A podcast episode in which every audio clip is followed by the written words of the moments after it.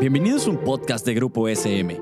Aquí encontrarás charlas informales sobre educación, un espacio que entiende tu labor docente y los mejores tips para el nuevo contexto educativo. También un espacio donde papá y mamá se sentirán identificados.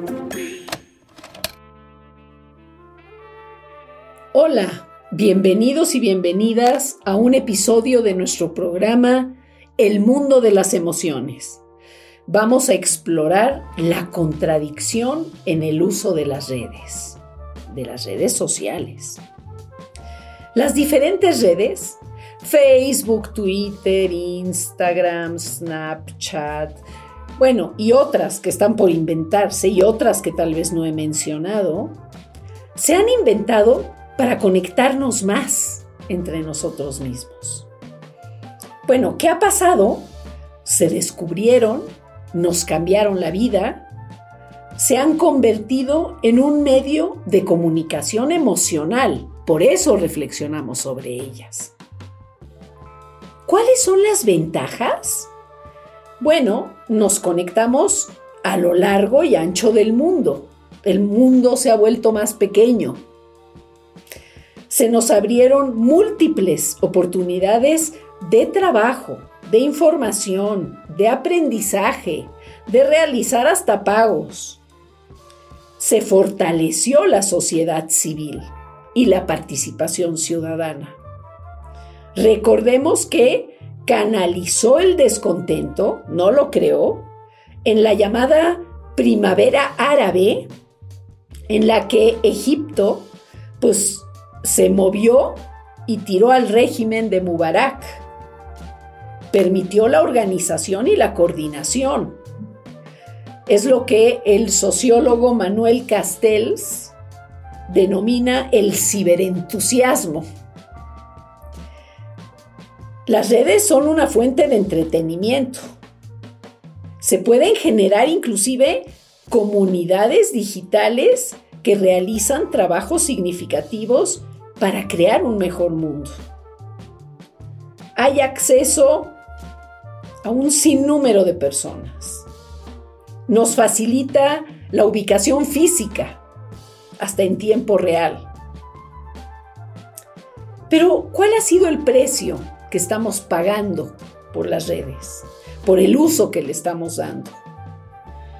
Pues que de alguna manera la conexión excesiva ha diluido pues el espacio público ya no hay tanta diferencia entre qué es lo público y qué es lo privado, ¿verdad? Se han generado, por otro lado, muchos grupos de linchamiento digital, ciberacoso, sexting, etc. Las redes pueden servir de herramienta para ejercer la violencia en la vida social como cuando el expresidente norteamericano pues incitó a la violencia, a tomar el, Capitolio en Estados Unidos. Se abrió la posibilidad a estafas y robos digitales. Puede generar adicción y dependencia. Se considera que si una información no está sustentada en un aparato de una red social, entonces no debe de ser verdadera. Y también se cree que si sale en las redes, necesariamente es verdadera. Y no es ni uno ni el otro caso. Han aumentado los índices de ansiedad y depresión. Probado, sobre todo en personas jóvenes que ha nacido con las redes sociales. Bueno, y en pandemia estos índices aumentaron muchísimo. Se han generado inclusive personajes que antes no existían, los llamados influencers, que hay una gama muy diversa dentro de esta categoría humana. Hay unas personas muy informadas y especialistas Y también hay personas completamente irresponsables que no cuentan con la preparación ni necesaria ni suficiente y están creando una opinión pública alrededor de algún tema. Y eso es muy peligroso.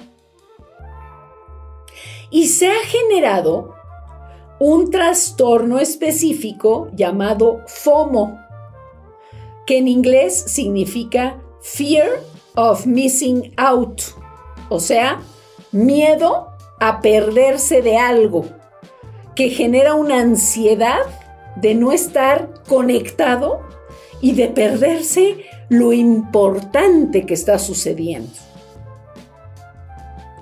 Se ha podido comprobar con estudios cerebrales y de neuroimagen que entre más se conecta una persona, más FOMO genera y más ansiedad experimenta.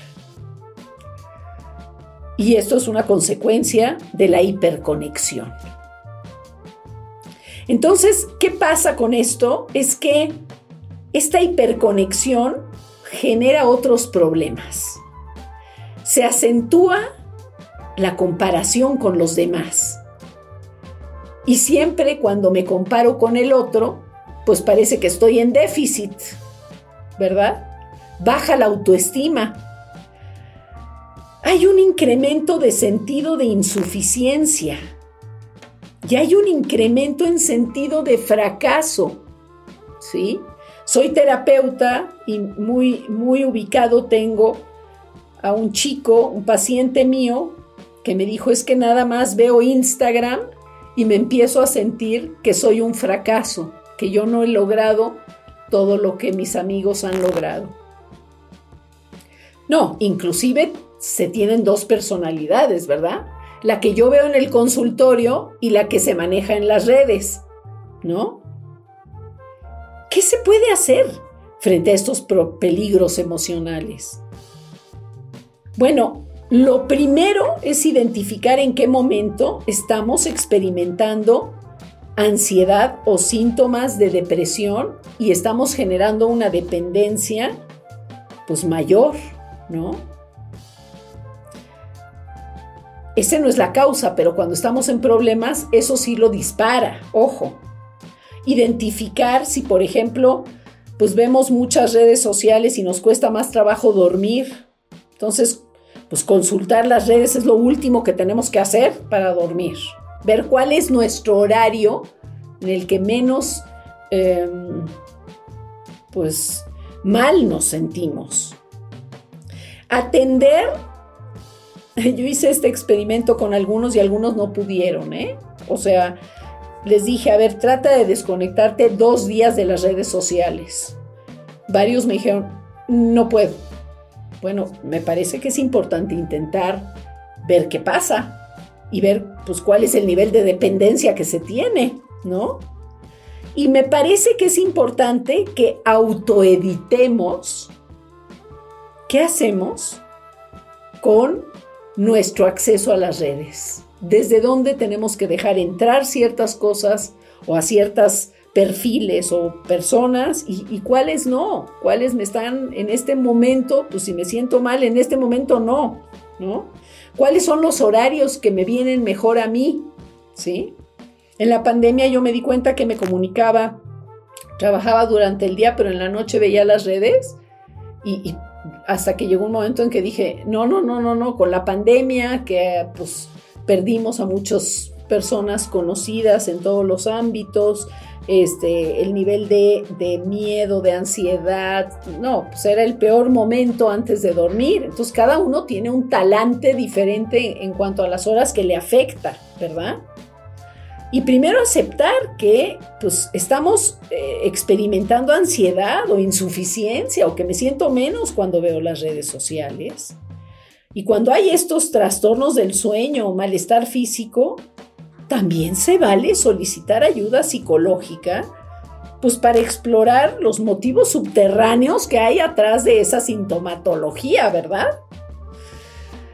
Entonces, tenemos que checar que de las, redes sociales sí nos conecten, no nos sirvan para desconectarnos.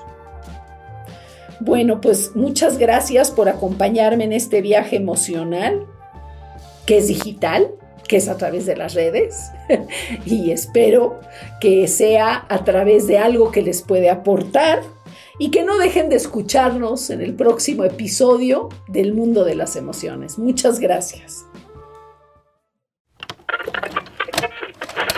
Esto fue un podcast producido por Grupo SM. No olvides suscribirte al programa para que no te pierdas ninguno de los episodios. Síguenos en nuestras redes sociales y nos vemos en la siguiente ocasión.